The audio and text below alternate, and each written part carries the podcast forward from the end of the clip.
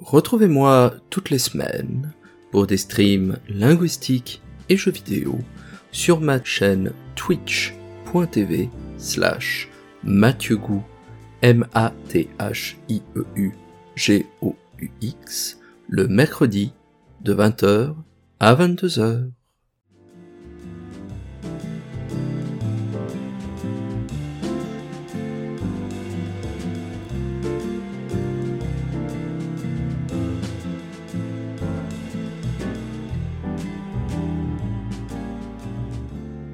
Ces derniers temps, et comme j'ai eu à le dire il y a quelques semaines de cela,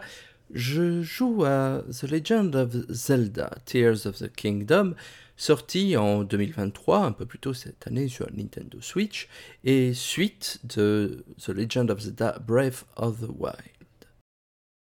Dans mon émission précédente sur le jeu, j'avais évoqué des questions onomastiques sur la façon dont Breath of the Wild, Tears of the Kingdom avait stabilisé, sédimenté le nom d'un certain nombre de phénomènes et de personnages, en premier lieu Link, afin de proposer une vision particulière de son univers et de la réalité qu'il décrivait. Tears of the Kingdom est un épisode atypique de la saga Zelda pour une autre raison qui est son statut revendiqué de suite directe à un épisode précédent. C'est là quelque chose qui est assez atypique pour un épisode de la saga Zelda, même si, il est vrai, ces dernières années, les choses se sont multipliées concernant cet aspect.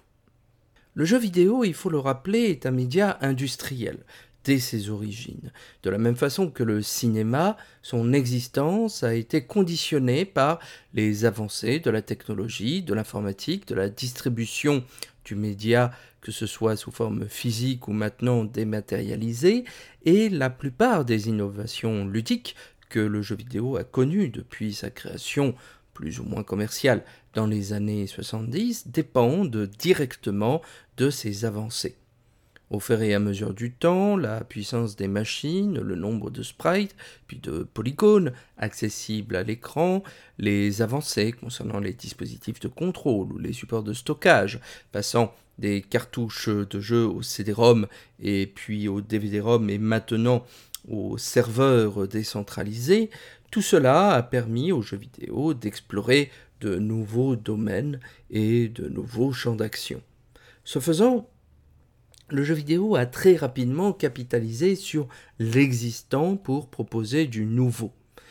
Faire un moteur de jeu, construire des personnages en sprite ou en polygone, construire une banque de sons, régler un moteur physique, tout cela est particulièrement long et coûteux, et si l'on peut ainsi reprendre le travail qui a déjà été fait pour proposer quelque chose de neuf, les développeurs et les développeuses n'hésitent généralement pas à le faire. Dès les débuts du jeu vidéo, dès le milieu du jeu d'arcade, dès les jeux sur Atari, dès les jeux consoles, dès les jeux PC, c'est là quelque chose que l'on a vu et généralement les suites vidéoludiques reprennent quasiment à l'identique des choses qui ont été faites l'année précédente ou l'année juste avant, et puis améliorent quelque peu la formule, ajoute quelques fonctionnalités, ripolline les graphismes, ajuste légèrement le moteur physique afin de proposer une expérience qui se veut à la fois identique à la précédente pour ne pas perdre celles et ceux qui l'avaient appréciée, mais également suffisamment neuve pour autoriser des nouveautés. Parfois, ces suites sont supérieures à l'original. C'est même, si je peux me le permettre, et ça c'est quelque chose que je crois sincèrement, une tendance plus régulière qu'on ne le pense dans l'histoire du jeu vidéo. Si on réfléchit pour le jeu vidéo, les suites sont souvent plus longue, plus intéressante, mieux fourbue que le premier épisode, qui apparaît par bien des endroits comme un coup d'essai. Cela n'est pas toujours le cas dans les œuvres culturelles. Il suffit de penser au cinéma, par exemple, dans lequel la tendance, généralement, semble être plutôt contraire.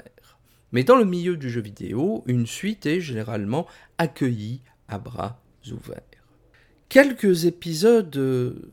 de séries de longue haleine, quelques sagas, se refusent pourtant de tomber dans ce piège, soit parce que les épisodes les concernant sont assez espacés les uns des autres, et donc comme la technologie s'améliore notablement un train d'enfer, on ne peut pas juste reproposer du même avec un coup de polish, il faut repartir de zéro, ou bien parce qu'ils pensent que ce faisant, l'esprit de l'épisode serait en quelque sorte dilué dans euh, cette répétition. Et parmi les séries fleuves de l'histoire du jeu vidéo, The Legend of Zelda, quelque part, a eu une relation ambiguë avec ce statut de suite. Et il faut en réalité distinguer, ce me semble, deux catégories de suites dans l'histoire du jeu vidéo. Les suites narratives d'un côté, les suites techniques de l'autre. Les suites narratives se comprennent assez bien. Il s'agit d'épisodes qui reprennent, poursuivent, prolongent une histoire précédemment racontée. Dans l'histoire de Zelda, c'est ce qui s'est passé, par exemple, entre le premier et le deuxième épisode sur NES, hein, à noter très judicieusement Zelda 2, on a pu l'observer avec A Link Between Worlds, qui se présente comme une suite euh, directe de A Link to the Past. Éventuellement, Majora's Mask peut s'envisager comme une suite narrative d'Ocarina of Time, même si les choses sont pas aussi claires que ses précédents exemples. Et donc maintenant, Tears of the Kingdom par rapport à Breath of the Wild. Et puis de l'autre côté, il y a également les suites technologiques qui ne reprennent pas nécessairement la même histoire ou qui ne cherchent pas nécessairement à la prolonger, mais plutôt capitalisent sur euh, un moteur graphique, une façon de voir les choses. C'est ainsi, par exemple, que les Oracle of Ages et les Oracle of Seasons sont des suites technologiques de Link's Awakening, par exemple, ou encore que euh, Skyward Sword peut être vu comme une sorte de suite technique hein, de Twilight Princess, puisque les moteurs de jeu sont assez proches les uns des autres, même s'il y a eu évidemment de, de, très grands changements les uns par rapport aux autres. Tears of the Kingdom, en ce sens, représente une curiosité unique dans l'histoire de la saga Zelda, puisque c'est le premier épisode, il me semble, a aussi bien revendiqué ce double statut, à la fois suite narrative, comme on vient de le dire, mais également suite technologique, puisqu'il reprend dans les très grandes lignes le moteur de jeu de Breath of the Wild, avec bien sûr des améliorations, notamment tout ce système d'emprise hein, qui permet d'associer des objets entre eux pour fabriquer des véhicules par exemple, et ce sera, je pense, l'objet d'une future émission là encore euh, consacrée au, principe, puisque Tears of the Kingdom étant un jeu sur lequel j'ai passé tellement de temps que je ne pouvais pas tout dire en une seule émission. Et donc Tears of the Kingdom, qui a été à l'origine, au tout début de son développement et lors de son annonce même, juste annoncé comme étant la suite de Breath of the Wild, se retrouve dans cette position intermédiaire de devoir à la fois reprendre ce que l'épisode précédent avait déjà accompli, mais également proposer quelque chose de neuf afin de ne pas euh, faire souffrir de la redite. Il faut en quelque sorte attirer à la fois les nouveaux joueurs qui n'auraient pas joué à Breath of the Wild et faire en sorte que cet épisode puisse se faire sans que l'on ait une connaissance plus ou moins approfondie du précédent, mais il fallait également apporter suffisamment de nouveautés pour que les routiers, les routards qui avaient déjà euh, poncé l'épisode précédent, comme ce fut mon cas, trouvent leur compte dans cette nouvelle C'est donc une situation plutôt inconfortable et Tears of the Kingdom parvient, ce me semble, à résoudre ces problématiques en faisant plusieurs propositions d'histoire et d'univers, de gameplay que je trouve intéressantes. À défaut, il me semble que toutes ces propositions soient parfaitement réussies. Déjà, en ce qui concerne l'histoire, le rapport historique de Tears of the Kingdom par rapport à Breath of the Wild est assez intrigant, dans la mesure où il se présente effectivement comme une suite directe, hein, séparée par un hiatus de six années avec Breath of the Wild, donc six ans après euh, la, la, défaite de Ganon et la libération de Zelda. Et donc, euh, on peut voir hein, que Zelda et Link sont en train de redonner de l'espoir au royaume et de faire en sorte que euh, les villages, que les villes, que les comptoirs commerciaux hein, se,